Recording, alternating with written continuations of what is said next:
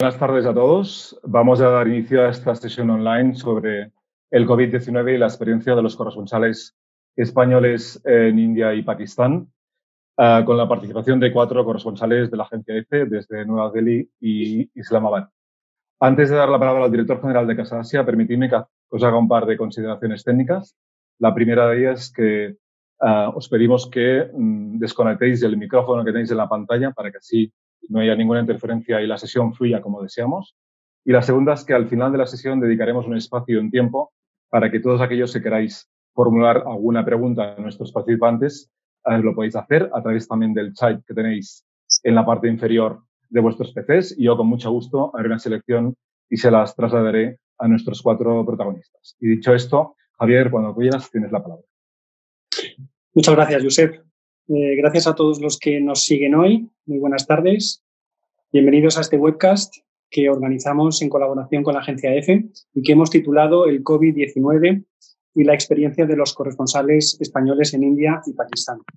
Mi nombre, como ha señalado Josep, el director de comunicación de Casa es Javier Patrondo, director de esta institución, como saben todos nuestros seguidores, de diplomacia pública, que pretende acercar la realidad de Asia-Pacífico a España y con ese objetivo en mente, hemos organizado hoy esta sesión con cuatro periodistas, tres de ellos basados en Nueva Delhi, uno de ellos en Islamabad, que nos van a contar cómo han vivido ellos en primera persona la pandemia y cómo esta ha afectado bueno, a su día a día y también a su labor como eh, periodistas.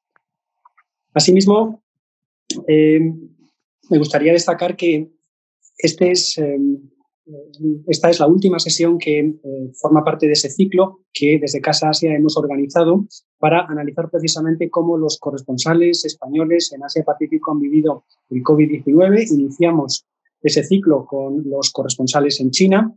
La segunda sesión fue con Japón y Corea del Sur y esta tercera y última con India y Pakistán. Este webcast eh, se complementa a sí mismo con esa sesión que organizamos conjuntamente con Médicos Sin Fronteras en la que eh, analizamos conjuntamente con, con ellos cuál había sido el impacto de la pandemia sobre la crisis eh, de los Rohingya. Sin más dilación, me gustaría presentar a los cuatro ponentes, periodistas, todos ellos que nos acompañan en la sesión de hoy. En primer lugar, Moncho Torres. Moncho es delegado de la agencia EFE en Nueva Delhi, licenciado en periodismo por la Universidad de Navarra y máster en relaciones internacionales. Ha colaborado en periódicos como El Correo Gallego y La Voz de Galicia antes de comenzar su experiencia internacional en el diario argentino La Prensa o el semanario estadounidense El Especial. Desde 2011 está destinado en la Delegación del Sur de Asia de EFE en Nueva Delhi, primero como corresponsal y desde 2018 como delegado. Indira Guerrero es corresponsal de la agencia EFE en Nueva Delhi, periodista venezolana, estudió comunicación social en la Universidad Santa María de Venezuela y ha sido corresponsal de EFE en Caracas durante cinco años, coincidiendo con una de las peores crisis políticas y económicas de ese país. Desde 2018 ha trabajado en la oficina regional de la agencia EFE en Nueva Delhi, siendo responsable de la cobertura del sur de Asia. En tercer lugar, David Asta, corresponsal de la agencia EFE también en Nueva Delhi desde 2017, tras pasar por la oficina de EFE en París, así como por diversas eh, experiencias profesionales en el mundo de la cultura y la comunicación en Francia y Bélgica. Es licenciado en periodismo por la Universidad de Valladolid. Finalmente, Jaime León, corresponsal de la agencia EFE en Islamabad. Actualmente reside en esa ciudad. Llegó a Asia en el año 2006. Primero a China como editor de la agencia Xinhua, con residencia en Pekín. Y en 2008 en India, donde como freelance, eh, escribió crónicas e hizo fotografías para el diario ABC, El Confidencial, o la revista mexicana Proceso, entre otros medios. En 2013 se unió a la agencia EFE Nueva Delhi y desde finales de 2015 vive y trabaja en Pakistán para la agencia. Jaime también es fotógrafo profesional.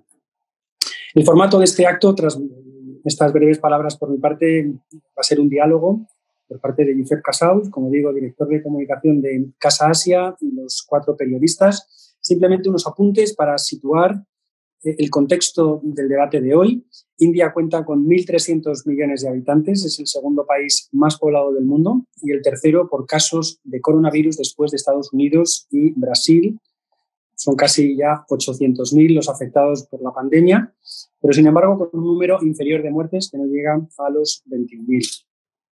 A partir del 5 de marzo, las autoridades indias decretaron un confinamiento eh, y bueno, pues eso ha sido especialmente problemático en lugares con una alta densidad de población, como puede ser el estado de Maharashtra, cuya capital es Mumbai, Tamil Nadu o la propia ciudad de Nueva Delhi. Recientemente las autoridades indias eh, han anunciado la aceleración de los ensayos clínicos en humanos para eh, tener en marcha una vacuna que, según han declarado recientemente, tendrían lista en torno al 15 de agosto. Veremos con eh, los periodistas que nos acompañan si esas predicciones son realistas o no. en el caso de Pakistán, contamos con un país de 207 millones de habitantes. También se han dado muchos casos de coronavirus, 243.000, ha habido 5.000 fallecidos. Ahí se decretó una cuarentena total, que sin embargo se levantó seis semanas más tarde. Y desde entonces se han llevado a cabo lo que se ha denominado confinamientos inteligentes, que bueno, se ha puesto en marcha. Jaime nos lo contará con más detalle, con mayor o menor éxito. Y junto a los problemas de densidad de población y los propios de ese país, como son la inestabilidad política, los conflictos territoriales con eh, la India, no debemos olvidar que alberga a casi dos millones y medio de refugiados afganos. Por mi parte, nada más, eh, agradecer a todos los seguidores de Casa Asia el acompañarnos hoy aquí. Esta sesión se grabará y estará disponible en breve en nuestro canal YouTube. Eh, el aumento del número de seguidores y bueno, eh, el número de personas que nos ha seguido en este tiempo de confinamiento, la verdad es que nos anima a seguir en esta apuesta por lo digital. Esperamos que lo presencial vuelva, pero mientras tanto aprovechemos de las oportunidades que nos ofrecen las nuevas tecnologías y eh, el acto de hoy es un buen ejemplo. Sería imposible contar con estos cuatro ponentes aquí en Barcelona o en nuestra sede de Madrid. Así que eh, vamos a echar mano, como digo, de esas nuevas tecnologías para disfrutar hoy de esta charla y escuchar eh, su vivencia en primera persona. Gracias y Josep, cuando quieras. Pues muchas gracias, Javier, por tus palabras. buenas tardes de nuevo a todos y bienvenidos a esta webcast Hoy nos acompañan eh, cuatro grandes profesionales de la agencia EFE, tres de ellos desde Madrid, como se ha dicho, y uno desde Islamabad, a quienes agradecemos, por supuesto, que hayan aceptado nuestra invitación y lo subrayo porque, como decimos al principio, no es nada fácil o no resulta fácil contar con profesionales que trabajen en estos países, en India y Pakistán, ya que el grueso principal de los periodistas se encuentra eh, tiene su base de operaciones en China. Así que estamos encantados de poder hablar hoy con todos vosotros y poder conocer de primera mano vuestra experiencia en relación con la pandemia. Y ya lo ha comentado también Javier, hoy es oportuno hablar de India y Pakistán porque India eh, es el país más afectado en toda Asia por la pandemia. Van creciendo eh, los casos, va incrementando el número de contagios y aparte es el tercer país, como se decía, en número de afectados por coronavirus. Y Pakistán también tiene algo que decir porque no deja de ser el quinto país con mayor número de población del mundo y también eh, tiene una alta tasa de pacientes confirmados por coronavirus. Y ambos, tanto India y Pakistán, forman parte de lo que se llama el subcontinente indio o el sur de Asia, una región que, como también consta en nuestra presentación, alberga una cuarta parte de la población mundial y todo lo que está pasando ahí también nos afecta y es de interés mundial, ¿no? sobre todo su respuesta frente a, lo que nos está pasando. Y dicho esto, uh, y de todo esto, Vamos a hablar ahora con nuestros cuatro protagonistas, con Indira Guerrero, Moncho Torres, David Asta desde Delhi y Jaime León desde Islamabad. Os recuerdo otra vez que podéis uh, enviarme las preguntas a mi nombre uh, a través del chat que tenéis en la pantalla. Yo con mucho gusto las trasladaré al finalizar de la sesión. Pero la primera pregunta que uh, dirijo a Indira Guerrero es cómo está afectando vuestras vidas hablando de la situación más personal que profesional, que ya entraremos en ello, pero desde un punto de vista de, vuestra experiencia personal, ¿cómo está afectando esta pandemia a vuestro día a día, Indira? Buenas noches. Em, yo creo que sobre todo desde el principio, porque todos los compañeros que estamos aquí, estamos en el país que estamos por trabajo. Y, y, y, lo primero creo que para nosotros era la seguridad personal porque todos estamos aquí sin familia o prácticamente sin familia, así que la seguridad personal de todos, yo creo que, yo creo que era súper importante el saber que teníamos comida suficiente. Mm, eh, finalmente somos extranjeros en la India y, y, aquí por extranjeros, así que también entre la inquietud de gente eh, que desconfiaba de los extranjeros, nuestra seguridad personal, de, de, si yo me enfermo, si David se enferma, si alguno de nosotros, no hay nadie, no hay nadie aquí a quien llamar, ¿no? Así que, o sea, creo que había un, un estado de, de, alerta por la seguridad personal. Y luego sí, yo creo que, este, y luego creo que en lo personal también, el cómo lidiar con el trabajo estando desde casa, cómo eh, de, dejar de hacer el periodismo de calle cuando ya la gente no está en la calle, la gente está en la casa. Entonces, como conocer todas esas necesidades, cómo presionarnos como profesionales a responder a un, a un mundo que había cambiado de un día para otro hacemos periodismo, o sea, dejar ir a la calle a hacer un periodismo cuando la gente ya no está ahí, cuando la gente está en la casa, cómo entender las necesidades, como yo en lo personal, la, la, la presión de, de, responder a la necesidad, a la necesidad del día, a, a, a trabajar en base a soluciones y a, y a, un mundo que ya no era binario, ¿no? Que ya no era los buenos o los malos, que había una cosa más y que eran, las cosas pasan, han pasado muy rápido y, y, ha, sido eh, intenso entenderlo sobre la marcha. Perfecto. Uh, Moncho, tú eres el delegado de la agencia en, India, en concreto desde Nueva Delhi, en una ciudad con cerca de o más de 18 millones de habitantes. ¿Cómo, cómo te ha afectado a ti desde el punto de vista personal? ¿Cómo lo has uh, atacado uh, viviendo la ciudad tan compleja y tan, tan, tan dispar como es Nueva Delhi? Bueno, eh, lo primero, yo voy a hacer aquí casi ya 10 años, entonces a veces la gente piensa en la India como, como ese lugar de, de caos y que no sea demasiado difícil vivir y etcétera, pero bueno, en mi caso estoy muchas veces mucho más cómodo aquí que, que mis, en mis visitas en, en España. Y luego, por suerte, a diferencia de ellos que, que tienen que estar en su en casa eh, solos, bueno, o David en su caso con su pareja. Yo aquí vivo también con mi, con mi mujer y mi hija, y entonces también se hace muchísimo más, más sencillo que para ellos. Y bueno, lo que decía Indira, al principio, pues todos temíamos un poco que, que pudiese haber falta de, de, de, víveres, entonces entramos a comprar de pues, pues muchísimo congelador, pues carne, yendo a los mercados, luchando un poco por, por tener todos esos productos, pero bueno, poco a poco se, se demostró que, que, no pasaba nada, todo siguió más o menos normal. Seguíamos teniendo al repartidor de la verdura y de la fruta pasando por el frente de nuestra casa todos los días. Y, y nada, así siguió, siguió todo más o menos bien. Y luego, claro, el número de casos, también al principio parecía que, que esto no iba, no iba, no iba a ir a, a, no se daba disparado, pero, pero sí, con el aumento de los test aumentaron los, los, casos, y, pero bueno, aún así no seguimos demasiado mal, creo yo.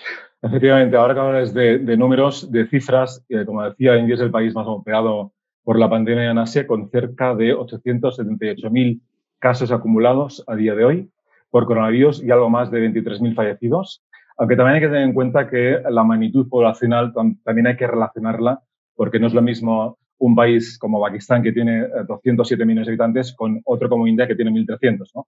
Pero en todo caso, quizá lo más preocupante, David, es que sigue, uh, el caso de los contagios sigue creciendo a un ritmo muy avanzado, uh, también coincidiendo con la época de los monzones. ¿No es así, David? Sí, eh, efectivamente, yo estos días que he estado trabajando el fin de semana y la semana anterior, tengo la impresión de, de, encender el ordenador por la mañana y encender la televisión y vivir en el día de la marmota, porque cada día sistemáticamente eh, aparece en la televisión la India rompe un día más el, el récord de contagios diarios, eh, el récord número de muertes. Entonces, efectivamente, estamos en un momento aquí en la India que es complicado porque no se ve el final de la famosa curva. De momento sigue creciendo las infecciones por coronavirus y tampoco se tiene muy claro cuándo va, cuándo va a acabar. Entonces es complejo. Y en el nivel personal de, de, cómo se vive esto, ¿no? como decían los compañeros, como decían muchos sobre todo, yo creo que más o menos nos afecta como a, a la gente que puede vivir en España, donde de repente te encuentras recluido en tu casa y tienes que ir a hacer igual la compra una vez a la semana o algo así, con el miedo añadido de que el sistema sanitario indio no es el español, entonces con el miedo de que si te contagias va a ser un problema bastante más grave. Pero aparte de, aparte de eso, el día a día a nivel personal se llevaba bastante, bastante normal. A mí lo que me preocupaba antes de la, de la pandemia era sobre todo el señor que venía a recoger la basura en la calle. Aquí en la India no vas a tirar la basura ahí al contenedor, te viene un señor a recogerla. Y yo en los primeros días estaba ahí como pensando, joder, pues cómo lo van a hacer esto durante, la, durante el confinamiento y eso. Y efectivamente, él llegó al confinamiento, el señor pues dejó de llegar porque ya no podía salir de su casa y hubo que buscar ahí soluciones hasta que descubrimos que había un camión municipal que suena por ahí, que va tocando la cucaracha por ahí y descubrimos que se tiraba por ahí la basura. Pero aparte de cosas así un poco más anecdóticas, se llevaba más o menos bien. Muy bien. Bueno, lo iremos abordando en, estos, en este tiempo de debate. Ah, Jaime, en tu caso, ¿cómo te ha afectado el COVID-19 en una, en una, ciudad como Islamabad, la capital de, de Pakistán? No sé si compartes eh, un poco el punto de vista de tus compañeros desde, desde Delhi. Pues algo parecido. El, en gran parte el, me afectó como a cualquiera de vosotros el confinado en casa sin poder eh, salir, con la paranoia de las noticias, las cosas disparándose. Pero después te acostumbras y hay algo de, de hay que decir que no es la típica ciudad surasiática, el, no es la, una ciudad con muchísimo tráfico, animales por la calle y mucho ruido. Es una capital diseñada desde cero eh, para ser la capital que acoge a los órganos estatales con amplias avenidas, mucho verde y demás. Y eso ayuda, no es una Nueva Delhi o una Dhaka. Después, como han dicho los compañeros, eh, cierta preocupación por la comida, porque obviamente aparte de los alimentos que nosotros compramos son importados y había cierto miedo a, bueno, voy un día al supermercado y no, me, no encuentro nada. Y después, una vez que empezaron a bajar los casos en China y empezaron a aumentar en Europa, durante algunas semanas terminaban mal por la calle por el hecho de ser europeo. De repente se percibía la enfermedad como algo europeo y cuando ibas por la calle terminaban así de reojo diciendo, uy, el guiri este a ver qué, qué lleva consigo. Pero bueno, en general, bien el, también acostumbrado a trabajar de una forma nueva, sin ir a las de prensa o con, con, con, con personas, de repente tienes que reinventar un poco y bueno, pues tirar de, de vídeo y cosas parecidas. Mm, por supuesto. Indira, una pregunta para ti, si me permites. El, como ha dicho Javier, el gobierno de Narendra Modi impuso el confinamiento el 25 de marzo, pero mi pregunta es, ¿cómo se confinan a 1.300 millones de personas repartidas en 28 estados y 9 territorios con tanta diversidad étnica Uh, no sé, yo creo que es la primera vez que se hace en la historia, ¿no? Que se confina tanta población uh, con esta magnitud. Ya, el confinamiento imposible, ¿no? Exacto. Uh, eh, era imposible, el confinamiento era imposible y, y, y nosotros, eh, India hizo como un, lo que era un evento simbólico que se supone que iba a ser solo un día. De hecho, nosotros en la oficina pensando que iba a haber un confinamiento simbólico y, y, y, parecía un confinamiento que se supone que iba a ser de un solo día y que se extendió, que se extendió hasta ahora y es como dice, el confinamiento más grande de la historia.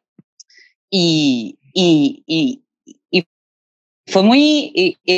yo creo que hay en, en una parte el sentido eh, protector de la familia india, de la necesidad de su seguridad personal y de su familia, eso lo primero. Eh, pero luego es que eh, y, David puede comentar también de eso, por ejemplo, la experiencia de los trabajadores migrantes o de las personas, de los empleados, mm, de los empleados domésticos que fueron echados de su casa, echados de las casas en las que trabajaban porque las familias tenían miedo de ser contagiados y que no podían volver hasta los sitios donde estaban o que quedaron aislados en habitaciones. Eh, fue un país que se paró de un día para otro, fue un día que se apagó y que le dijo a todo el mundo, quédense con y la gente, la, gente cumplió. La gente cumplió, la gente se, quedó realmente en casa, porque entiendo que tiene que ser difícil, ¿no? En, en India la gente vive realmente agolpada en unidades familiares uh, con, um, con, mucha densidad, ¿no? No sé si eso es factible, ¿no? ¿O cómo, cómo ha sido? Nosotros hicimos, nosotros hicimos uh, unas entrevistas el primer día del confinamiento, el, el día del confinamiento en la mañana, y uno de los señores, casualmente uno de los empleados que recogía la basura, que recogía los desperdicios de, las viviendas, em, decía, yo me levanté y era como si se había apagado todo. No había dónde ir, todo estaba cerrado, no había nadie. Al menos, eh, al menos en algunas zonas, ¿no? Eh, está el caso de los trabajadores migrantes. Eh, mm, el confinamiento se impuso también en muchas zonas de violencia, de la policía cargando contra las personas, haciendo sanciones absurdas para de que el confinamiento era lo mejor. Yo creo que hubo un poco de todo, pero sí, en efecto, e, era el confinamiento, fue el confinamiento, el confinamiento imposible. Es, es una sorpresa que lo haya hecho. Entiendo también. Aquí, sí, no, en, relación con lo, que, con lo que comenta Indira, y algo muy importante aquí en la India es la concepción que se tiene de, de, de, primer ministro, de Narendra Modi, que mucha gente lo ve como un dios que impone y que en el fondo que también le tiene miedo. Y si Narendra Modi a las 8 de la, de la tarde nos convoca a todos frente a los televisores y nos da ese gran discurso diciendo que a partir de ahora hay que quedarse en casa, la gente se queda en casa. Y en general todo el mundo lo ha cumplido. la, ceremonia, la, ceremonia, que hicimos con, que, hizo el país con las velas, como impresionante como el respondió completo a, a encender velas, a, a, salir a las puertas de su casa con disciplina. Y se puede extender a todo el país, es decir, hablamos antes de que la India, por su magnitud, por sus 28 o 29 estados, 9 territorios, uh, supongo que no es lo mismo uh, cómo ha afectado la pandemia en ciudades como Madras, uh, Delhi o Bombay, que en resto, en, otras ciudades quizás menos, con menos densidad de población, ¿no? o se ha aplicado, en general, la gente actúa de forma obediente y ha cumplido con los deberes impuestos por el, por el gobierno. Sí, yo creo que en general sí. El problema es que, claro, que aquí estamos en, en Delhi y lo que pase en, en los pueblos, pues no hemos, no hemos podido seguirlo demasiado.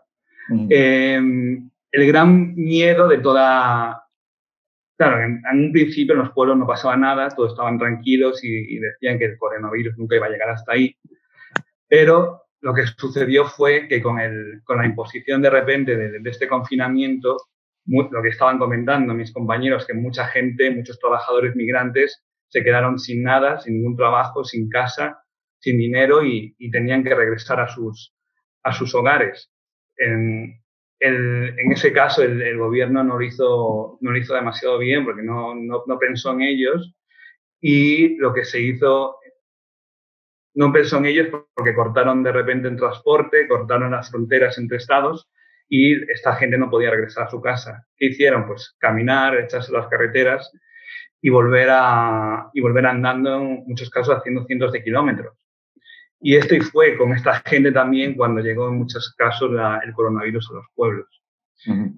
Y os solíamos decir, tanto Indira como yo, que le preguntemos a, a, David, porque entre nosotros fue el que más estuvo, estuvo entrevistando a esta gente, saliendo a la calle y hablando pues con ellos. Pues cuéntanos, David. ¿Qué nos puedes contar sobre esto? Sí, pues como decían mis compañeros, al gobierno indio le ha sido criticado que el confinamiento es un confinamiento pensado para la clase media y alta del país, que al final no deja de ser una minoría. Para la clase más pobre, sobre todo que vive en ciudades, confinarse en una casa en la que igual viven seis personas y tienen dos habitaciones es muy complicado. Y lo peor, efectivamente, del confinamiento fue que de la noche a la mañana no había trenes, no había buses, no había ningún tipo de transporte y decenas de miles de trabajadores migrantes que vienen de, estados rurales a las grandes ciudades, como a Delhi o a Bombay, se quedaron atascados en las ciudades sin sueldo y muchas veces incluso sin, sin hogar. O si tenían hogar ya no podían pagarlo. Entonces intentaron, como decía mucho, salir por todos los medios, pero en la gran mayoría de los casos se quedaron atrapados en las ciudades, con lo que se dio la situación de que había gente sin dinero y sin casa que necesitaban sobrevivir de alguna manera. Entonces se creó una situación súper compleja en la que el gobierno, ONGs e incluso ciudadanos de a pie intentaban alimentar a estos migrantes que estaban en la calle muchas veces y los migrantes, cuando hablabas con ellos, pues las historias eran desoladoras, ¿no? Te decían, yo si, si pudiese me iría ahora mismo andando incluso, pero tres días después del confinamiento tampoco se pudieran dando, porque la policía había puesto controles en las carreteras. Entonces, esa situación era muy complicada y para cuando consiguieron volver, porque al, tiempo se reabrieron los trenes, decían, es una, cosa tan traumática que ya no nos dan ganas de volver. Lo que pasa es que luego, dos meses después, pues efectivamente esta gente emigró por, por alguna razón y es que pues en sus pueblos no podían encontrar un buen sustento económico y ahora pues empiezan a volver. Pero su partida ha afectado muchísimo también a las empresas, ¿no? que ya no tienen tanta mano de obra y eso pues afecta a la economía también. Y en estos momentos, en esta fase de desescalada que vive el país, ¿qué balance hacéis? ¿Cómo lo valoráis? Eh, la gente ha vuelto un poco a la, nueva normalidad, que básicamente consiste en convivir con la pandemia. Eh, pero en el caso de India, ¿cómo, ¿cómo se está viviendo esta, esta fase de desescalada y esta normalidad entre, entre comillas? Eh, Moncho. Tienes el, micrófono uh, desconectado. ¿no? no, me refiero, se cortó un momento y no escuché la pregunta. No. Ah, no. Uh, sí, te preguntaba a raíz de lo que acaba de decir David, de, uh, de, que India ahora ha entrado en la fase de escalada. ¿Cómo se está viviendo en, en, India esta, esta fase y cómo, cómo está afectando a la gente, ¿no? Sí, pues en un principio pues seguíamos todos con, con mucho cuidado, las, las, las, compañías, las empresas pues seguían sin, sin abrir. Bueno, en el fondo, primero, pues, pues las tiendas de comestibles seguían, fueron, eran de las únicas que se mantenían abiertas durante el confinamiento. Luego, poco a poco, han, ido abriendo las oficinas. Pero bueno, sigue siendo todo con, con muchos controles. Ah, por ejemplo, en mi caso, tengo la responsabilidad de, de que cualquiera que vaya la, a la oficina tiene que tener descargada la, la app del gobierno, que es la que te, te controla movimiento y, si has entrado en contacto con alguien con coronavirus para avisarte, etcétera. Y entonces, pues, por eso, por seguridad, pues al final estamos pues trabajando más, por ejemplo, nosotros desde, desde casa, yendo alguna vez a la oficina, como por ejemplo hoy he ido porque fue un poco para, para, para cambiar de aires, porque esto al final te, sí. es, es demasiado agobiante y luego y luego, bueno, la, la gente en general, lo que yo veo es que sigue intentando estar el máximo tiempo posible en casa y, y interactuando lo, menos posible con la gente, evitando taxis, evitando rixos, eh, el metro sigue cerrado, los autobuses también hay mucho control de, del número de gente que, que entra. Y, pero nada, pero bueno, pero también la gente un poco ya cansada, como, como en España, imagino, intentando sí. volver a la realidad. Bueno, estaba, estaba comentando que la segunda parte de la pregunta, que en España hemos entrado ya en la fase de la nueva normalidad, que básicamente consiste en convivir con la pandemia, porque hasta que no se dé con una vacuna va a ser difícil, ¿no? Pues bajar la guardia. Uh, vosotros ya habéis también, de alguna forma, entrado en esta fase de nueva normalidad, entre comillas, o vivís también un poco así pendientes del contagio, de un posible rebrote, de una segunda oleada. ¿Cómo lo, cómo lo estáis viviendo también? Sí, estamos, estamos, seguimos pendientes, pero bueno, por ejemplo, mi hija el fin de pasado vio por primera vez a, un niño en persona en, en, tres meses o cuatro meses que fueron, ¿no? Y, y lo mismo, y es, es, tienes, que, tienes que salir de esto, porque si no te, te vuelves loco. Entonces, pues, pues intentas jugar un poco quedando con, con amigos, en casas, porque todavía los restaurantes, lo que es más bares están todavía cerrados, restaurantes pues también es un poco incómodo todavía acudir a ellos. Así que bueno, pues poco a poco. Aquí no tenemos playas como vosotros hay en, en Barcelona, pero bueno, intentamos. Muy bien. Uh, Jaime, déjame hablar un poco de Pakistán porque llevamos unas cuantas preguntas sobre, sobre la India. Pakistán cuenta con más de 200 millones, 207 millones, creo que te he leído. Es el quinto país más poblado del mundo. Tiene uh, más de 250.000 casos de personas afectadas por el coronavirus y 5.200 fallecidos. ¿Qué balance haces, uh, um, Jaime, de lo que está ocurriendo y de estas cifras uh, viviendo en Pakistán? Eh, en Pakistán no hubo el, caos que existió en la India con los migrantes, pero sí, ha habido, sí hubo mucha confusión desde el principio. El primer ministro indio pakistaní, Imran Khan, el jugador de cricket, eh, en su primera intervención pública dijo que el coronavirus era como una gripe y que no pasaba nada y que si tenía síntomas te quedases en casa le llovió las, las, las críticas y dio más atrás. Pero después se negó a imponer un confinamiento porque decía que una cuarta parte de la población es pobre y buena parte de la población son jornaleros que viven con lo que vendo hoy. Es decir, es un carrito que vendes fruta por la calle y los, mangos que vendas es lo que vas a cenar y comer al día siguiente. El, pero las provincias impusieron confinamientos por su parte, con lo cual se dio el caso que Imran Khan salió a la televisión diciendo que no iban a poner confinamiento por quinta vez y al mismo tiempo en otro canal estaba el, jefe de gobierno del Punjab, que es la provincia más grande del país, con 100 millones de habitantes, anunciando un confinamiento. Y eso creó bastante caos, porque por un lado tenés al gobierno central diciéndote, tranquilos, no pasa demasiado, y por otro, todas las provincias impusieron confinamiento. De hecho, el gobierno sigue insistiendo en que no haya confinamiento cuando había un confinamiento, de hecho, provincial. El, Después se creó un centro de coordinación del gobierno central con los estatales, con el ejército eh, organizándolo, porque, bueno, como sabéis, el, ejército pakistaní tiene mucho poder en el poder y, y ellos eh, han estado un poco entre bambalinas diciendo las cosas.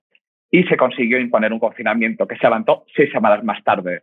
El, sorprendentemente, ese confinamiento se cumplió. Yo tenía mis, mis dudas. Eh, en Pakistán, bueno, las normas, eh, más que una norma es una sugerencia y, bueno, cada uno hace más o menos como le parece, pero sin embargo el confinamiento sí se cumplió, excepto las mezquitas.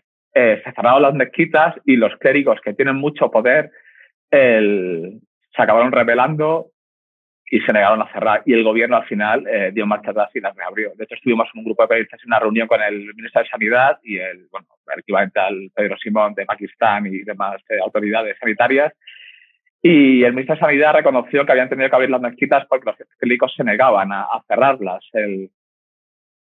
Y eso fue un problema porque, bueno, las mezquitas son muy pequeñas, entra mucha gente. Y después se levantó el confinamiento para el Ramadán, lo cual se, provocó un gran desplazamiento de población hacia sus, eh, sus casas familiares, mucha gente en el mercado y ahí se dispararon los casos. Y saltaron eh, las alarmas. Y el gobierno de entonces ha estado eh, pidiendo, suplicando por la televisión a la población que se ponga máscaras, pero la población no lo hace. De hecho, hoy ahora mismo el número de casos ha bajado, igual que el de muertes. Eh, pero sigue habiendo muchísimos casos y muchísimos contagios. Y sales a la calle lo que ves es casi absoluta normalidad. Vas a los parques, está lleno de gente jugando a cricket, las familias paseando, vas a las tiendas y muy poca gente se pone la medida de seguridad, máscaras o mantiene la distancia. Creo que es en parte por, desconfianza del gobierno. Creo que en Pakistán hay una innata desconfianza a lo que te dice el gobierno. Y después hay eh, está en juego la religión y los rumores. Mucha gente que entrevistamos, algunos de ellos en mezquitas, nos decían que esto era un castigo divino y que por eso los países occidentales estaban sufriendo más que los países musulmanes, que es una apuela evidente, solamente hay que mirar los números. Eh, y bueno, discutir eso es, eh, era, era, absurdo. Y después hay muchos rumores que señalan que el gobierno recibe dinero por cada muerto por COVID, por cada contagiado, con lo cual todo el mundo el que muere se pone la etiqueta de COVID. Y yo lo que eso está provocando que la gente no, no, no se ponga máscaras, no mantenga distancias y actúe un poco como le parece.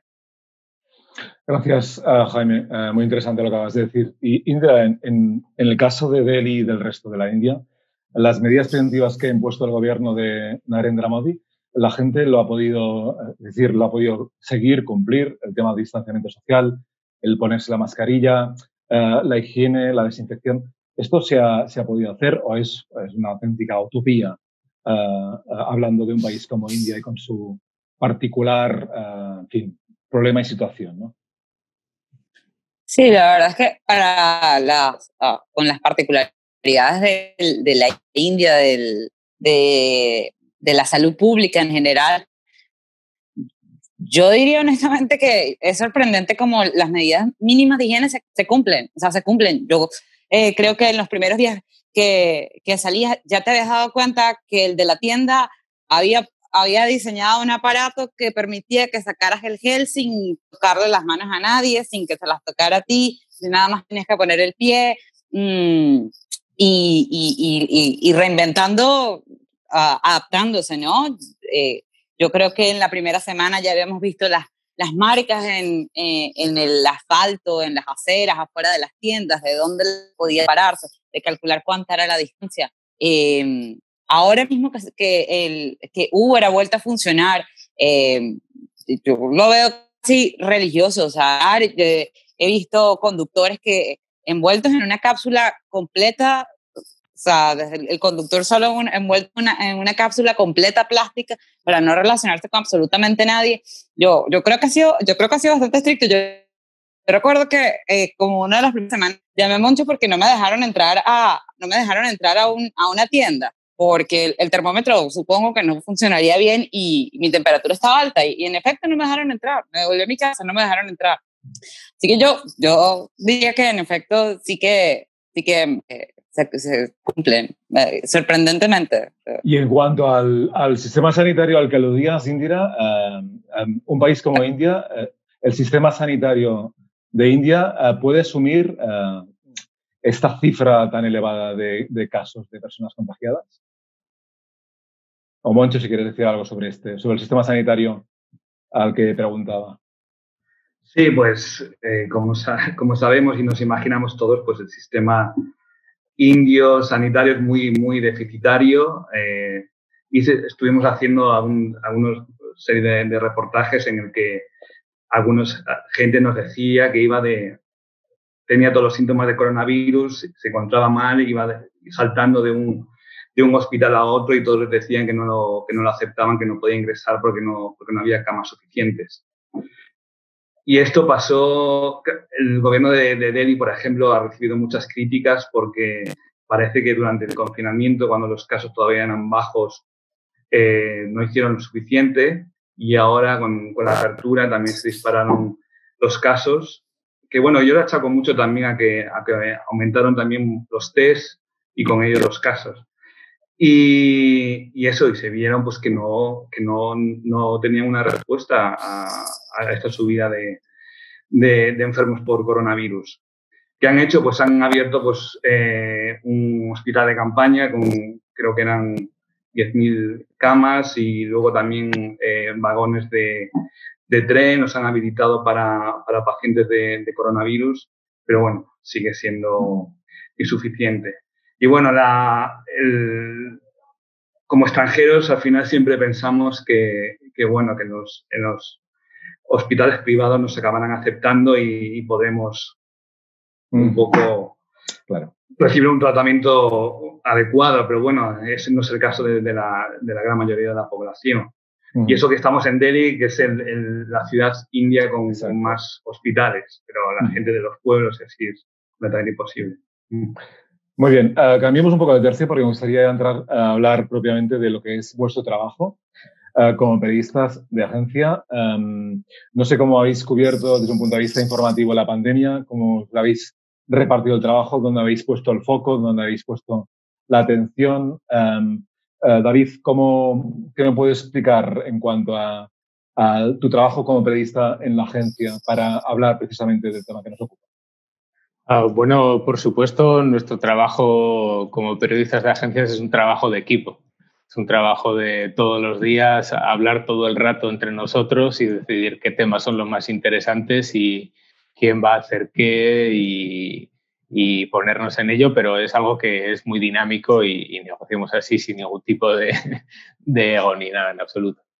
Eh, yo creo que el tema de qué cubrir en cada momento lo hemos ido viendo por también dinámicamente de qué es lo más candente o qué es lo que puede ser más, más interesante en este momento. Efectivamente, cuando empezó el, eh, cuando empezó el confinamiento, pues eran las imágenes de Delhi absolutamente vacío y la gente sin salir de casa durante un día, dos días, una semana. Luego llegó el tema de un tema en evolución, que era lo de los inmigrantes, pues estuvimos cubriendo eso más recientemente era el desbordamiento de la sanidad en Delhi, como decía Moncho, eh, está la impresión de que el gobierno de Delhi no hizo lo suficiente durante el confinamiento para prepararse y eso degeneró en un pico, en un medio colapso de la sanidad. Había gente que no encontraba hospital o que iba de un hospital a otro buscando, buscando cama.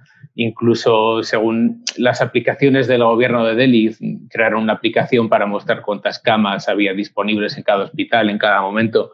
Eso tampoco funcionaba muy bien, o sea que la situación era, era complicada. Así que yo creo que es un, es un trabajo que es muy dinámico en el sentido de qué está pasando ahora mismo, de qué vamos a hablar hoy o en un par de días que pueda interesar a, a España o a la, gente que nos lee, pero también que es relevante escribirlo y al mismo tiempo, pues como decía, muy de equipo, muy de, de hablar todo el rato y compartir, compartir la información y repartir el trabajo. No sé si quieres añadir alguna cosa como delegado, eh, Moncho, sobre lo que acaba de, de, comentar David. Tú supongo que tienes que, te toca repartir un poco uh, los trabajos, ¿no? Sí, pero bueno, el gran equipo este que tenemos. Mm. Pero sí, uh, en, el problema a veces está en que lo que tú crees que es interesante y que, y que puede ser aportar pues, pues más al entendimiento de qué es la India o qué no, en España muchas veces no se, no se ve del mismo modo. España o Latinoamérica, que al final son nuestros, nuestros clientes. Entonces tienes que hacer un poco de danza. Y por ejemplo, algo que, que causó mucho interés es pues todos estos españoles que, a los que les, les pilló el confinamiento aquí en la, en la India, los turistas, y que querían regresar y no tenían modo de hacerlo. Entonces sí que estuvimos haciendo mucho el seguimiento de, toda esta gente, por ejemplo, pues que estaban perdidos en muchos haciendo, por ejemplo, yoga en ashrams y, que no tenían modo de, regresar a, a, Nueva Delhi para tomar los aviones. En ese caso, pues la Embajada Española o el Instituto Cervantes tuvieron un, papel principal el Instituto Cervantes de aquí se convirtió en una especie de, casa de acogida para toda esta gente, porque muchos eh, hoteles también estaban cerrados. Y, y, nada, ahí David estuvo también muchas veces con, fue, acudió al, al, al Instituto Cervantes, allí siguiendo desde cerca todo aquello y también pues los, eh, las despedidas en los, en los aeropuertos. Y, y así, pero eso, poco a poco intentando hacer la balanza entre lo que nos realmente nos gusta bueno. de este país y de la región y explicar y, y tratar de mostrar a, a, al mundo y luego también, claro, el, el, cierto interés que pueda haber.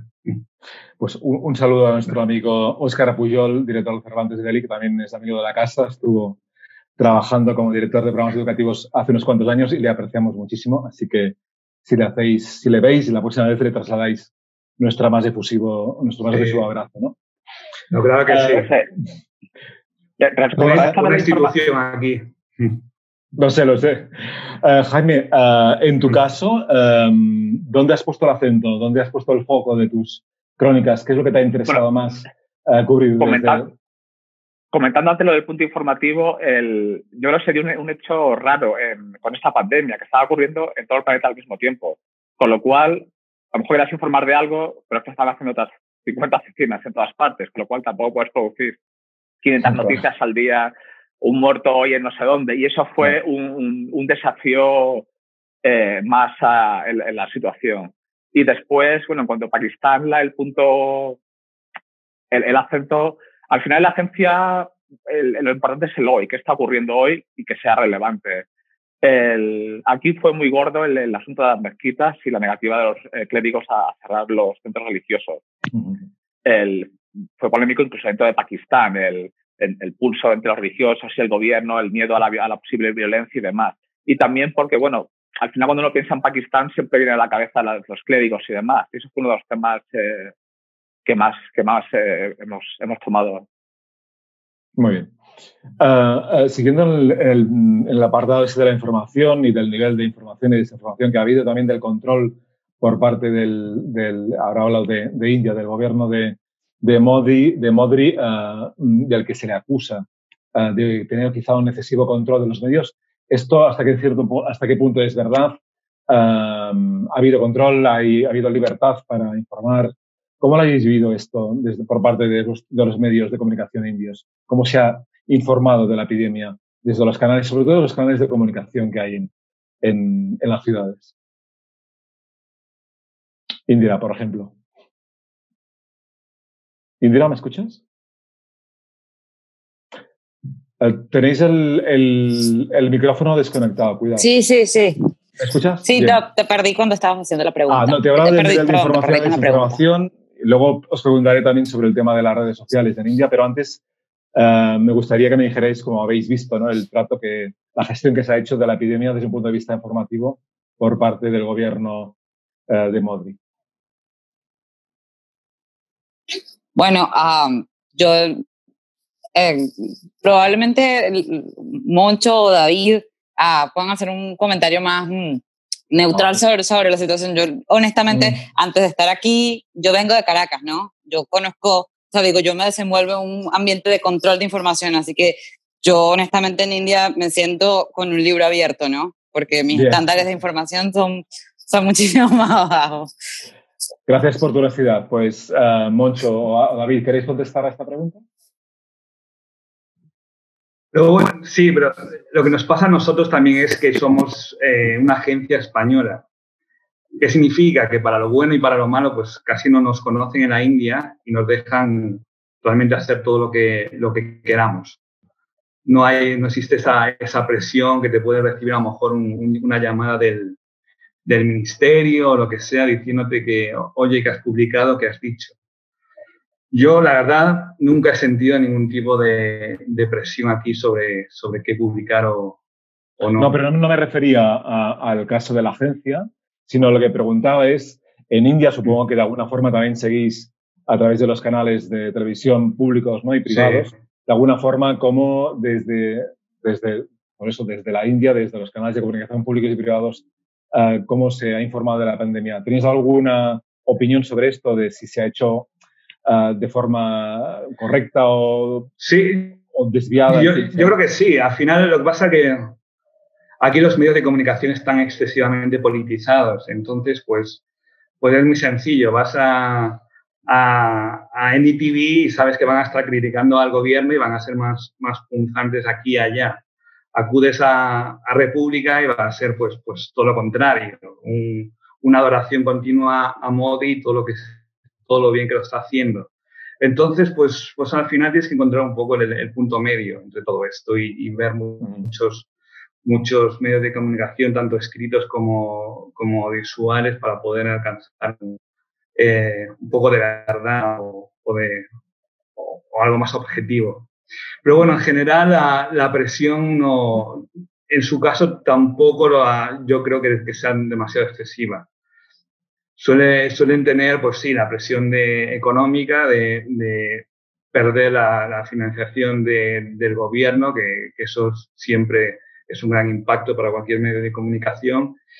Y después eh, ciertas estratagemas que suelen tener también, pues, pues a lo mejor inspecciones de, de las taxas y, cosas así que, que, al final buscan el modo de presionar a los medios de un modo u otro.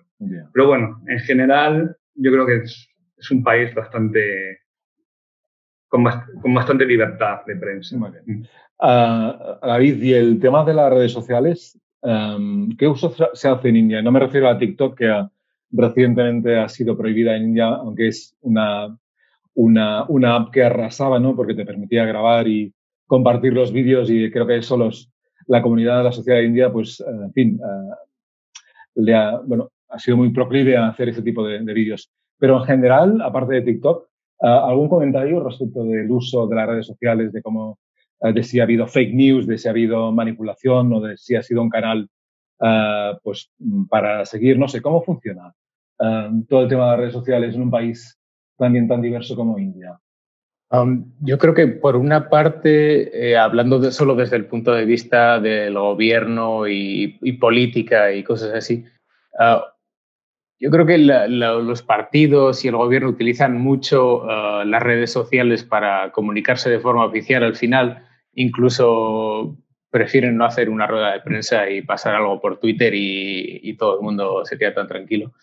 Así que yo creo que, Twitter, por un aspecto, es usado por, el nivel oficial bastante, de forma bastante ah, como continuamente para hacer pasar su punto de vista y estas cosas. luego lo que pasa es que en la India, por ejemplo, el partido gobernante, el BJP de Modi, eh, tiene, es famoso por tener muchísima potencia en las redes sociales. Esto se ve sobre todo durante las elecciones, donde tienen eh, grupos, los famosos media cell, con miles de personas trabajando día y noche para mandar nota, para mandar información sobre Twitter y eso, y, en muchas ocasiones es una información que es bastante entra en el terreno de las fake news y también entra bastante en la forma de, acoso, campaña política un poco sucia, ¿no? Eh, yo creo que en el tema de la pandemia se ve menos ese, uso. que durante unas elecciones sí que, eh, sí que se ve mucho, mucha fake news, mucho ataque personal. Durante la pandemia, el, el, el, uso por el gobierno y por los partidos políticos es más comedido, yo creo, como más incitando a la población a seguir las normas sociales o, a poner, llevar mascarilla o a, a difundir información. Y al final, el uso que hacen los indios, de, el, ciudadano indio de las redes sociales, depende también mucho, porque no hay que, que, olvidar que en la India hay una gran brecha digital, es decir, que el número de indios que tiene acceso a Internet y el número de indios que tiene acceso a un smartphone es bastante más reducido que en nuestras sociedades de, de España o de Europa. Entonces, al final, eh, cuesta, que, cuesta más ver como esa parte de la India que se pierde, que no tiene acceso a a las redes sociales. Que es una cosa muy curiosa que pasaba con, con TikTok, justamente como comentabas, que de repente hay mucha, muchos indios en una zona rural de la India que se vuelven súper famosos haciendo vídeos de canciones o incluso de ellos mismos en el campo haciendo, cantando y bailando y haciendo cosas que, que no sucede con otras redes sociales. Ahora que se ha acabado TikTok habrá que ver qué pasa con, con esas estrellas de, TikTok si migran a otras plataformas o no, pero era una cosa bastante curiosa de que sucedía solo con esa plataforma. Exacto. Y Jaime, en tu caso en Pakistán, no sé qué balance haces de cómo ha gestionado el primer ministro Khan eh, desde un punto de vista informativo uh, esta, esta pandemia y no sé si también eh, en Pakistán, en Islamabad, hay mucha gente que tiene un smartphone para poder, en fin, eh, pues seguir el día a día y, viene a ser otro canal de comunicación o básicamente se informa a través de, de bueno, de, la televisión o, o, canales propios. ¿no? ¿Cómo funciona esto en Pakistán, Jaime? Durante la pandemia los medios pakistaníes han tenido la libertad que suelen tener habitualmente, es decir, muy poca. y no porque sean, no sean valientes los periodistas, lo sean los medios, pero en este país existe una gran presión sobre los medios de comunicación hasta el punto que si publicas informaciones que no gustan a lo que se llama el establishment o el, deep state, te cortan, de repente el periódico no se, no se distribuye en cierta parte del país porque las furgonetas no llegan, o si tienes un canal de televisión, pues se deja de emitir en cierta parte del país. Y eso sucede a menudo. Conozco a renombrados columnistas de prestigio que te dicen abiertamente que no pueden escribir determinados temas. Y eso ha ocurrido durante la pandemia se puede criticar al gobierno, se puede criticar a Imran Khan, pero después hay líneas que hay que seguir. A mí una cosa que me ha llamado la atención es que muchos titulares señalan eh, el número de eh, personas que se han recuperado de la enfermedad, que yo esto no lo he visto en otros países, o al menos no lo he visto en España, no sé si, si, en España se, hacía. Es decir, más que muchas veces poner acento en el número de muertos, el número de casos, se pone el acento en el número de, de gente que se ha recuperado, que es llamativo. El, Después, la, en Islamabad todo el mundo tiene smartphone, pero Islamabad no es Pakistán. De hecho, se dice que Islamabad es la capital de Pakistán a 10 kilómetros de Pakistán. El, en otras zonas del país, como decía David, el, la, penetración de los smartphones y las redes sociales es limitada. Pero sí hay muchísimos usuarios y los partidos políticos tienen sus pequeños ejércitos para difundir fake news, vídeos retocados, eh, a, atacar a, a, políticos, activistas. Eh, las redes sociales funcionan muchísimo. En Khan tuitea mucho, el ministro de Exteriores tuitea muchísimo y el gobierno lo utiliza eh, como, como una forma de publicar el, comunicados oficiales. De hecho, había, había veces antes que te llegaban emails de exteriores sobre el ejército y ahora ya te, te mandan fotos del tweet directamente de, en el mail oficial de exteriores. Cierto. Um, me gustaría también preguntaros sobre el impacto de la, de la COVID-19 a nivel económico y de qué medidas han uh, impuesto los respectivos gobiernos de cara a reactivar uh, y recuperar ¿no? la economía. supongo que también esto podéis apuntar alguna idea. Um, Indira, no sé si puedes decirnos o informarnos, darnos luz sobre ese tema de las medidas para reactivar, ¿no? porque evidentemente entramos en una situación económica bastante complicada y eh, provocada por la COVID, pero entiendo también que el gobierno de, de Modri habrá impuesto algunas medidas para su reactivación. ¿Es así o me equivoco?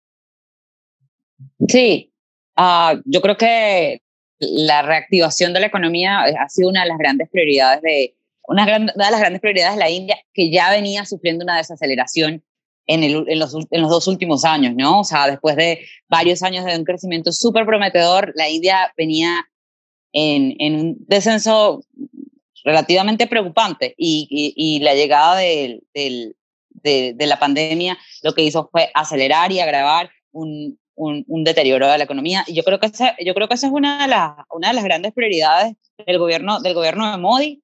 Eh, y aunque lo, lo, las primeras ayudas fueron destinadas principalmente a la población, a la población que vive eh, bajo los límites de la pobreza, dentro de los límites de la pobreza, para mm, alimentos y necesidades mínimas, eh, la reapertura de las fábricas eh, fue eh, la, la, la, primera prioridad del gobierno de Modi, además varios alivios fiscales y, y, y económicos, para, y económicos para, la, para la familia en general, para para no detener el, el, el flujo, el flujo de, de, el flujo de dinero en la economía, para no permitir, para mantener activa a las personas que aunque estuvieran en las viviendas, siguieran eh, eh, accediendo a créditos, a los bancos con liquidez para seguir prestando dinero, para la reinversión, para, eh, para que los dueños de los comercios pudieran relanzar su, su, sus tiendas sin verse más o menos afectados, porque bueno, relativamente eh,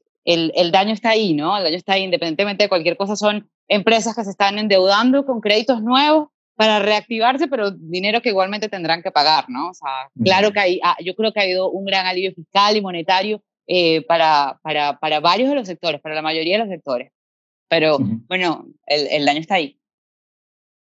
Uh, Jaime, tú, uh, en Pakistán, uh, las medidas del gobierno de Khan para reactivar la economía, creo que decías el otro día en tu cuenta de Twitter que Pakistán gasta más dinero en, en, en temas militares, ¿no? en, en F-16 que, y bombas nucleares que en otros conceptos. ¿no? ¿Realmente esto sigue siendo así? ¿O el gobierno ahora no tendrá otro remedio que también invertir para reactivar su economía y, y hacer bueno, un país que sea más, más vivible. ¿Cómo, ¿Cómo lo ves esto, este tema en particular?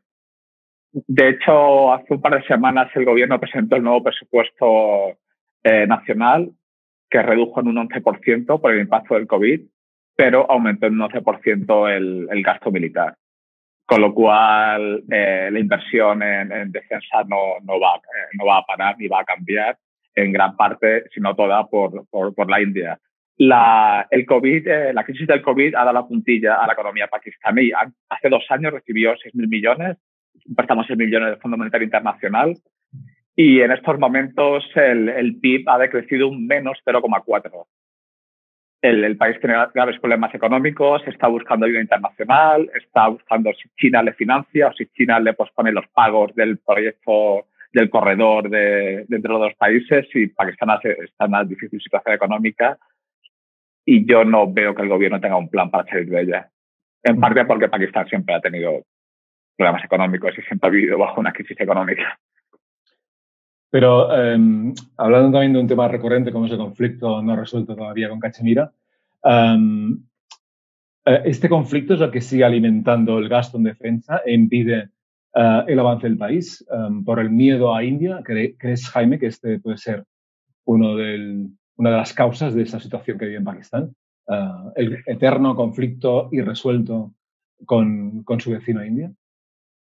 Eh, sí, Pakistán vive bajo lo que ellos consideran una amenaza existencial. En Pakistán muchos están convencidos y muchos dentro del ejército de que India es una amenaza que, que, amenaza la existencia propia del país y el país no tiene más remedio que invertir buena parte de su Producto Interior Bruto y su, de, y su eh, presupuesto nacional en defensa. Esto es eh, una especie de axioma, de axioma que nadie pone en duda, además. El, hay quien lo pone en duda, son muy pocos y son, eh, el, son despedidos de periódicos o, se enfrentan a trolls en Twitter y demás. El, el, yo creo que además al, ejército y a algunos estamentos del país les conviene, aparte de que crean que esto es verdad, les conviene que la población crea que esto es verdad porque así pueden eh, seguir eh, ejerciendo un poder que no le corresponde. Y Mocho, desde la otra parte, desde India, ¿cómo, cómo se vive este conflicto con el vecino Pakistán, en el marco de este uh, conflicto resuelto de Cachemira que repercute, por supuesto, en las relaciones entre ambos países? Sí, es un conflicto que sigue ahí y que, y que nunca se relaja. Se relaja a veces con, con, con el gobierno anterior del, del Congreso. La situación llegó a una situación mucho mejor en la que existía mayor diálogo, en la que en Cachemira pues había descendido mucho el, lo que es el, la insurgencia independiente de, en la región, pero con, con, este gobierno nacionalista hindú del, del BJP, pues todo ha ido hacia arriba y la tensión se ha incrementado. Y tenemos pues los insultos constantes de, de Khan desde, desde Pakistán llamando a Modi Hitler y, y, lo mismo pues, pues desde aquí. Entonces al final es, yo lo veo un poco como esos dos eh, hermanos que se llevan mal y que siempre seguirán haciéndolo, insultándose uno a otro. Pero bueno, no creo que, o toco madera, pero no creo que esto, que esto vaya a llegar ahora a, una guerra o, algo parecido, sobre todo por, por, por, la ayuda que tenemos de, la, de las armas nucleares, es lo mismo que pasa con, con China y el conflicto que tenemos ahora en la frontera con, con entre China y la India, que sucedió el pasado 15 de, de, junio, un choque que dejó pues 20 soldados indios muertos y que y no sabemos cuántos del lado chino. Y que no va más, pues, pues porque no, no pueden ir a más entre estas potencias nucleares y, bueno, y, y del tamaño que tienen. Al final, pues son insultos, son, son bloqueos comerciales, pero, pero lo que es el de a, a una posición más bélica, pues no, no llega. Pues, pues no nos vayamos todavía del conflicto porque tú lo acabas de mencionar. De hecho, uh, como ya son las 8 y 5 de la tarde, voy a animar a nuestros espectadores a que si quieren uh, formular alguna pregunta a nuestros uh, periodistas, que la hagan, me pueden enviar a mi nombre a través del chat. Y de hecho, hago, recogí una pregunta de, de uno de nuestros seguidores que tiene que ver con lo que acabas de hablar del conflicto que tuvo lugar con la muerte de soldados indios el pasado 15 de junio, si no me recuerdo mal, la pregunta dice, uh, sí, quería preguntar si el conflicto entre India y China en la frontera puede ir a más y tiene que ver con todo lo ocurrido con la pandemia. Esta es la pregunta que nos traslada uh, un seguidor a través del chat. No sé si podéis contestarla. Sí, pues eh, si tiene que ver con la pandemia, pues en, en, un principio aquí en la India ya se empezaba, pues se veían las redes sociales, se veían los comentarios en general de un intento de, de, boicotear los productos chinos. Pero bueno, la gente nunca, nunca piensa más allá de, de eso, de un boicot, eh, no, no un conflicto bélico entre, entre estas dos potencias. Lo que pasa es que, claro, luego llegó la, la, el conflicto, el choque fronterizo el 15 de junio, un choque además pues, en, en el, el, Alto del Himalaya, en la, en la, en la zona de la, de Ladakh, en la que además se, se, produjo algo muy curioso, que es que, que los dos eh, países han llegado a una especie de, de, acuerdo en el que no pueden usar armas de fuego en cualquier choque entre ellos para que esto no se, no se les vaya de las manos. Y entonces murieron pues, pues 20 soldados indios y no sabemos cuántos chinos y todo fue pues a, a puñetazos y a, y a palazos. Eh, Muy bien. Eh, ¿Qué supuso eso? Pues en la India lo que supuso fue un, un mayor boicot a todos los, los, productos chinos, se han cerrado eh, fronteras, ahora mismo ya pides algo en Amazon que venga de China y, y, no te viene, y te dice que es por todo el problema que hay, que mm. existe de la, en, en, aduanas, sin entrar en detalles. Pero eso, de ahí a que vaya esto a más, no, no lo creo. Déjame incidir en todo caso en esto que estamos hablando y luego volvemos al, tiempo, al tema de la COVID y la vacuna, que también me gustaría preguntaros. Y también, Jaime, uh, a ver qué opinas tú sobre esto, David, o, o, Indra, cualquiera de los cuatro, porque más allá del tema del conflicto puntual um, uh, entre India y Pakistán, aunque uh, todo está interrelacionado hoy en día en este ámbito de la globalización, y sobre todo centrado en Asia, um, ¿cómo, ¿cómo, se ve desde la India y también desde Pakistán, que supongo que con otro punto de vista, el auge, el ascenso de China en la escena internacional que está, bueno, con el con, con, toda la nueva ruta de la seda y con todo este protagonismo que está adquiriendo uh, encima con, bueno, pues con también la posición de Estados Unidos tampoco ayuda, ¿no? Pero desde India, um, desde el Indo-Pacífico, ¿cómo, ¿cómo se vive? ¿Qué nivel de preocupación hay? Bueno, yo creo que, que, en la India se vive con mucha preocupación, sobre todo el en China, en zonas que de China eh, en zonas que la India considera como su zona de influencia, como es el caso de Nepal, como es el caso de Sri Lanka o de Maldivas. Eh, en Nepal, por ejemplo, he sabido que el nuevo gobierno, el gobierno de, del primer ministro Oli, está cerca de China, más cerca de, China que de la India, para lo que Nueva Delhi le, gustaría. Y, entonces eso se ve en, pequeños gestos que hace el gobierno de Nepal. Por ejemplo, hace poco eh, hubo una especie de, o hay una especie de, de disputa territorial porque Nepal sacó unos nuevos mapas del país que incluyen zonas que, que eh, están disputadas con la India y eso pues mosqueó obviamente a, a Nueva Delhi. Y, y, eso luego Nepal también prohibió como algunas cadenas de televisión, o sea que hay, hay roces entre la India y, China que también tienen lugar en, en, Sri Lanka y en Maldivas que desde luego preocupan, ¿no? Porque para Nueva Delhi, eh, los vecinos históricos, como es Nepal y estos países, son como parte de, su zona de influencia económica y, cultural también. Eh, en Pakistán, claro, eh, es el, lado más bien opuesto con el, el, resurgimiento de las rutas de la seda y todo esto que seguro que Jaime puede hablar, hablar largo y entendido del tema. Bueno, de hecho, eh, Jaime, Pakistán y la China son socios estratégicos, antiguos aliados. Eh, ¿cómo, ¿cómo, lo veis? Eh, ¿Cómo se ve desde Pakistán? ¿Cómo se vive esta tensión y este ascenso del el, el ascenso de, el ascenso de China de Pakistán, se ve con, con, una gran alegría, de hecho. Pakistán probablemente sea el único aliado de verdad de, de China. Entonces, bueno, pues cada paso adelante que da China en Pakistán lo celebran como si fuese un éxito propio. Eh, como amigo de China, Pakistán se beneficia por el apoyo económico eh, de, Beijing y después también por la protección diplomática que le proporciona en el Consejo de Seguridad de la ONU. Continuamente quieren declarar acciones pakistaníes eh, terroristas y, China suele paralizar estos, estos movimientos, con lo cual para China todos son beneficios. Desde el punto de vista chino no está tan claro que, está muy claro que saca Pakistán de China, pero no está tan claro que saca eh, China de Pakistán. Ahora están con el proyecto de, con el corredor eh, económico que va desde Xinjiang hasta, hasta que lo que le proporciona a China una salida al Índico y China está invirtiendo 60 mil millones de dólares en el país, está levantando eh, carreteras, plantas eléctricas. De hecho, cuando yo llegué a Pakistán hace cinco años, había cinco cortes al día que se los anunciaban en la página web de la eléctrica, que, no era un error, era lo normal.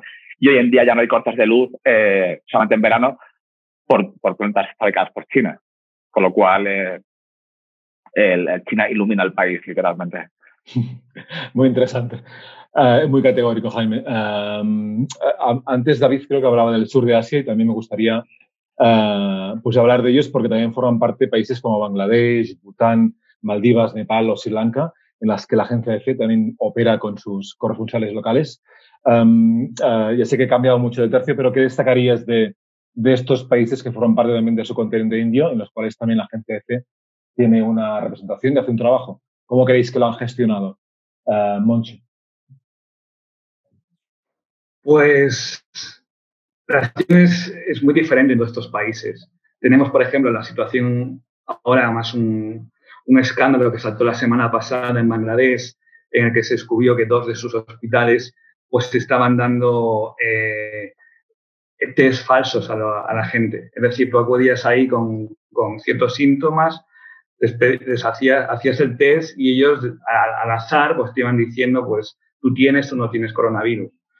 Uh, esto pues ha, ha, generado pues una gran desconfianza en el país, no saber realmente pues cuántos casos hay y se ha visto más allá de, más allá de, de, Bangladesh, porque se dio el caso también la semana pasada de, en Italia de aviones con, con bangladesíes que decían que, que, con su test que todo estaba correcto y después hacían test ahí y, y, no, y tenían, y tenían coronavirus, lo que ha llevado a, a, prohibir los vuelos de, desde, desde Bangladesh a Italia. Tenemos por un lado Bangladesh, pero por otro, por ejemplo, pues en, las, en, en Maldivas, pues el miércoles abrirán ya definitivamente los, los, los aeropuertos y sus playas a, a, los extranjeros. Las medidas que van a hacer tampoco van a ser demasiado severas, van a, a solo hacer test a la gente que lleve síntomas cuando, cuando llega al país y algunos que otros um, test al azar. Por otro lado, tienes, por ejemplo, la Sri Lanka, que, va, que va, también tiene, eh, tiene pensado abrir las, las fronteras en, en agosto, pero con, sí con muchos más test, un test, un test, un test hecho, luego un test a la llegada, luego un test eh, si estás más de, de, una semana o diez días, no recuerdo bien.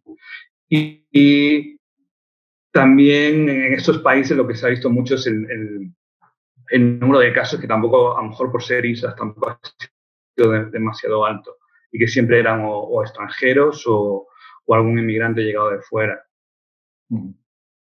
Muy bien. Luego uh, tenemos eh, ah, Nepal, que, que mm. tampoco, el número de casos tampoco es que haya sido excesivo, pero siguen, mm, siguen completamente, sigue el, el, país completamente cerrado, cerrado, ha perdido toda la, toda la temporada alta de, de, de escalada de Everest.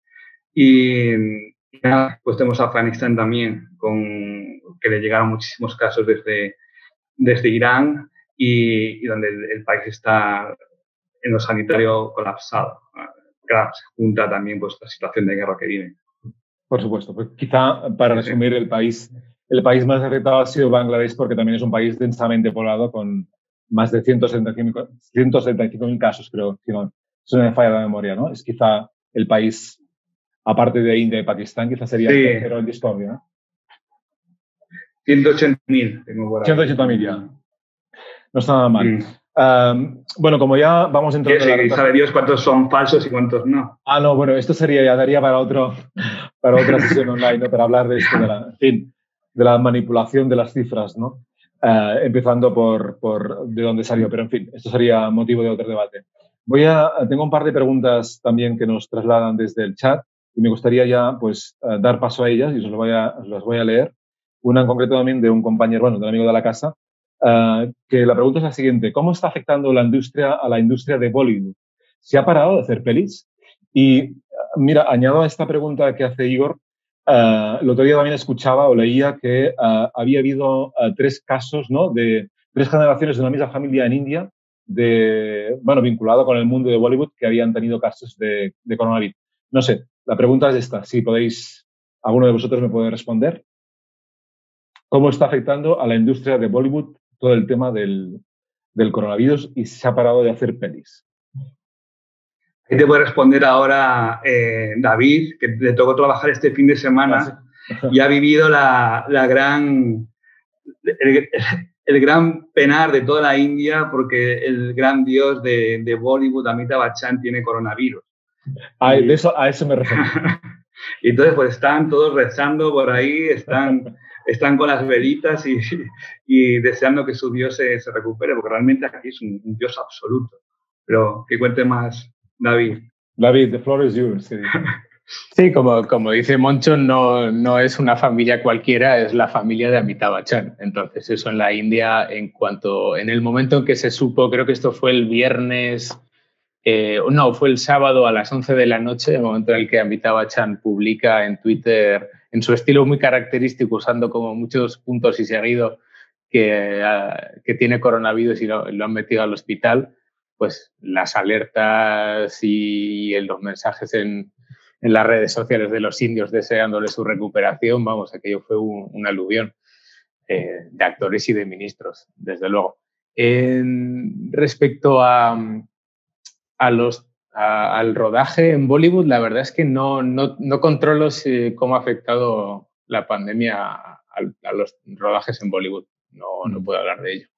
En todo caso, es una, es una gran industria la, la que debe mover cifras desorbitantes. Hay mucha gente que trabaja de forma directa e indirecta con, en el marco de esta industria. ¿no? Eso sí que es, que es, que es así. ¿no? En fin, es una, es, es, una industria enorme y que tiene una influencia, además, que, claro. que, yo creo que en España y en Europa no nos damos cuenta de, de, hasta qué punto es importante Bollywood, hasta qué punto el cine de Bollywood llega a, a Pakistán, por supuesto, pero a Afganistán y a, en África eh, y en el sur de Asia.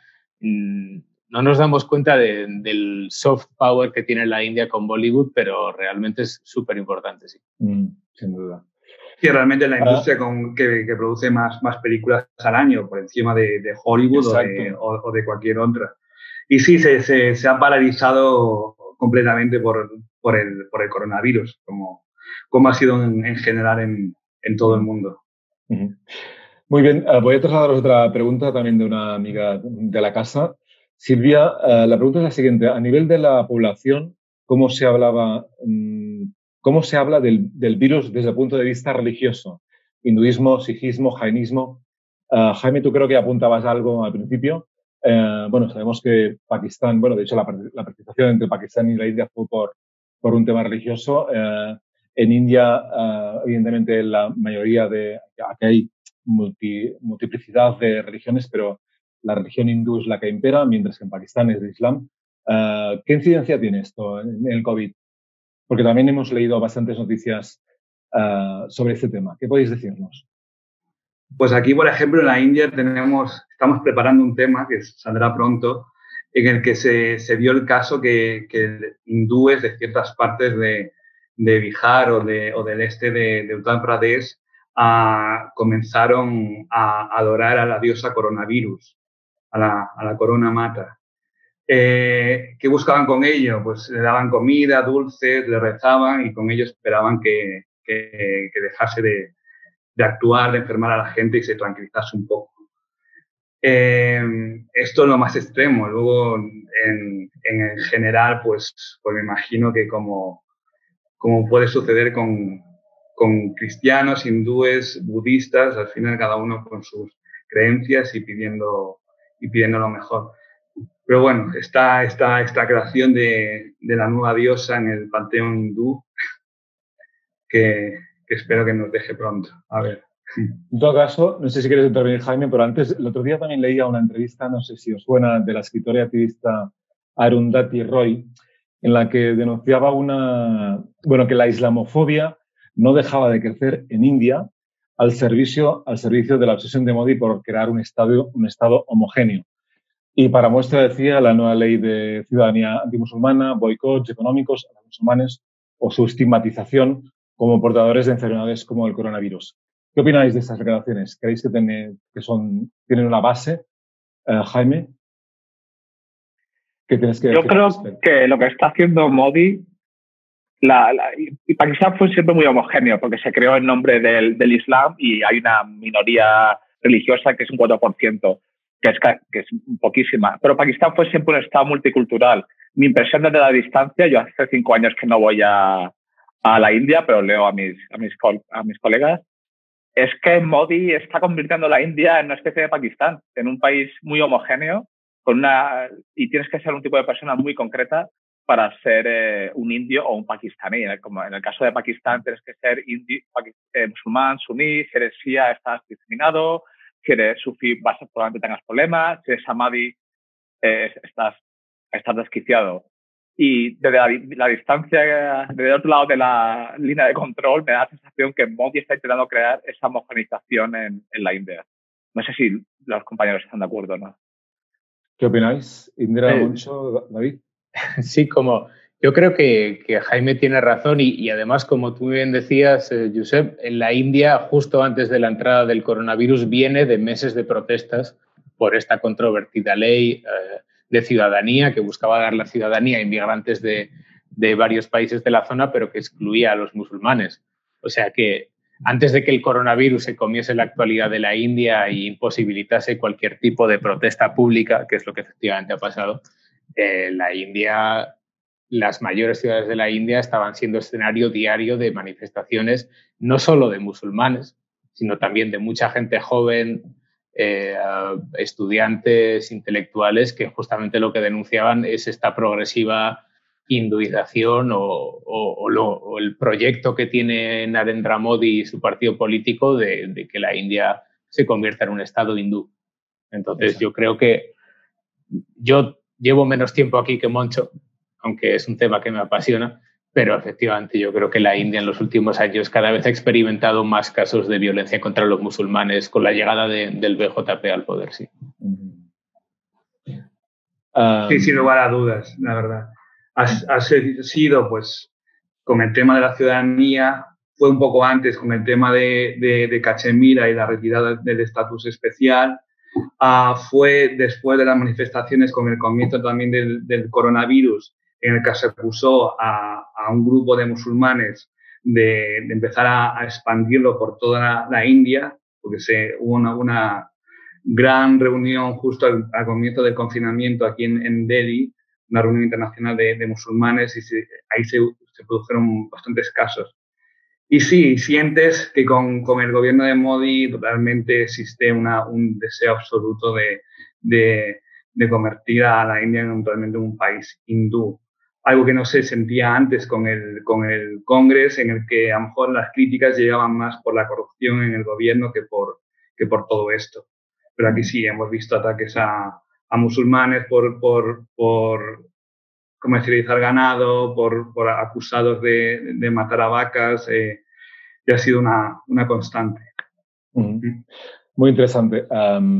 si no tenéis nada más, os traslado también una, creo que nos da tiempo para también una última pregunta, y es la siguiente, también cambiando de tercio. Uh, ¿Saben si en India y Pakistán están tratando la COVID con Ayurveda, su, su medicina tradicional?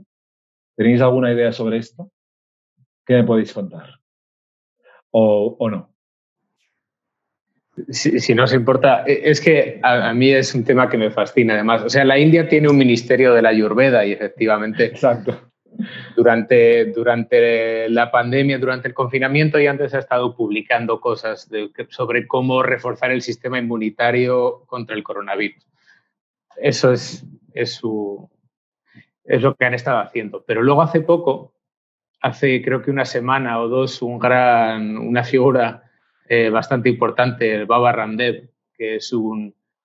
Se le puede acusar, y digo acusar en broma, de, llevar otra vez el yoga a la clase media india en los años 90. Eh, pues Baba Ramdev tiene un gran emporio de, de productos de tradicionales ayurvédicos con, con, cosas tan variadas como desde pasta de dientes hasta orina de vaca embotellada. Y, entonces salió a una rueda de prensa como con mucha pompa a anunciar que ellos efectivamente habían descubierto una, habían creado la vacuna contra el coronavirus después de hacer eh, varios test, como le dieron una capa científica y dijeron que era la vacuna contra el coronavirus y luego un día después el ministro de la Ayurveda justamente salió a decir para el carro, eh, no es una vacuna contra el coronavirus y al final dijeron, bueno, lo podéis vender, pero, pero pasadlo como, un, como una cosa para potenciar el, el sistema inmunitario. Entonces, sí y no, o sea, hay un sistema... Hay, sí, no. Pues hablando de, de, vacuna, David, eh, lo que yo también leía que el Consejo Indio de Investigación Médica eh, había anunciado la aceleración de los ensayos clínicos y uh, se comprometía a lanzar una, una, vacuna contra la COVID antes del 15 o a más tardar del 15 de agosto.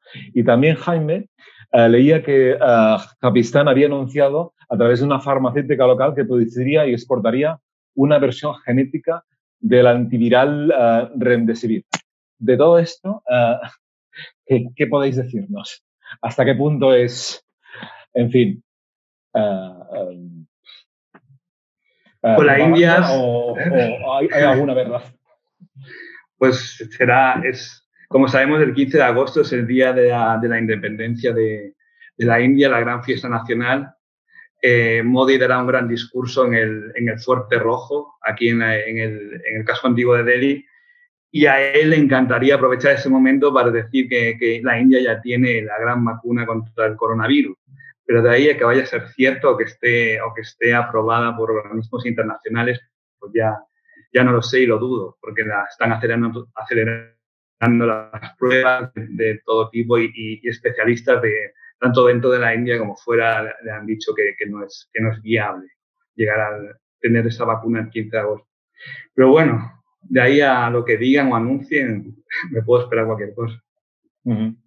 Pero lo, que sí es cierto, y eso también lo comentábamos antes de entrar en público, es que uh, la India es, es, un país conocido como la farmacia del tercer mundo en todo lo que concierne a la producción de géneros a bajo coste. ¿no? Es decir, que se producen sí, sí, pues, eso es así, es, una certeza. Eso sí, que es sí, sí, por supuesto. Sí, la, India es, la, gran farmacia de, genéricos, de, sobre todo en el tercer mundo, pero también eh, exportan a Estados Unidos, etcétera, a la Unión Europea. Y no sabemos sobre esta vacuna si va a estar, si la India conseguirá eh, sacar al mercado o no, pero lo que sí es cierto es que la, muchísima de la producción mundial de, de vacunas saldrá finalmente desde, desde la India y sobre todo a todos estos países. Mm. Creo que en ah. Pune está la, mayor fábrica del mundo, de, por ejemplo, de, fabricación de, vacunas. Jaime, no sé si quieres añadir algo al respecto en relación a lo que se ha publicado sobre las posibles vacunas en, singular o en plural, porque también se habla de una vacuna, pero seguramente, ah, en fin, hay, mucha competencia para encontrar la vacuna o las vacunas que puedan poner fin a esta situación tan, tan lamentable en el Mundial. Bueno, Pakistán no, no, ha conseguido ningún logro todavía en este sentido, como la India. Si la India anuncia una vacuna el 15 de agosto, no sé yo si aquí se la van a poner. Y lo que decías es cierto, el, Pakistán puede eh, producir este antiviral, como dijiste antes, pero bueno, es un acuerdo con la farmacéutica estadounidense que tiene la patente. La India también va a producirlo y solamente puede venderlo en terceros países. Y el asunto de la vacuna es una cuestión de orgullo nacional, ¿no? Es, hay una carrera a ver quién, qué, país da el golpe eh, mediático y sanitario y se corona como el, salvador del planeta, casi literalmente. Pues muy bien, chicos. Eh, son las ocho y media, tres horas y tres horas y media en Islamabad y Nueva Delhi. Eh, se nos ha acabado el tiempo. A mí me ha pasado muy rápido, no sé cómo vosotros. Aparte de que me ha parecido muy interesante y enriquecedor poder esclarecer algunos interrogantes. Hemos abordado diversos asuntos relacionados directa o indirectamente con la COVID. Así que quiero dar las gracias a Moncho Torres, Indira Guerrero, David Asta y Jaime León, los tres primeros desde, desde Nueva Delhi, perdón, y Jaime desde Islamabad, en Pakistán. Gracias por, vuestro, por vuestro testimonio, por vuestras reflexiones y, daros sinceramente las gracias también desde el punto de vista personal porque Ah, os solicité, os invité a que aceptarais el reto de hacer esta sesión, lo asumisteis, aceptasteis, con lo cual mil gracias en nombre de Casasia. Ah, a todos los que nos habéis seguido en esta sesión también agradecer haber compartido este tiempo.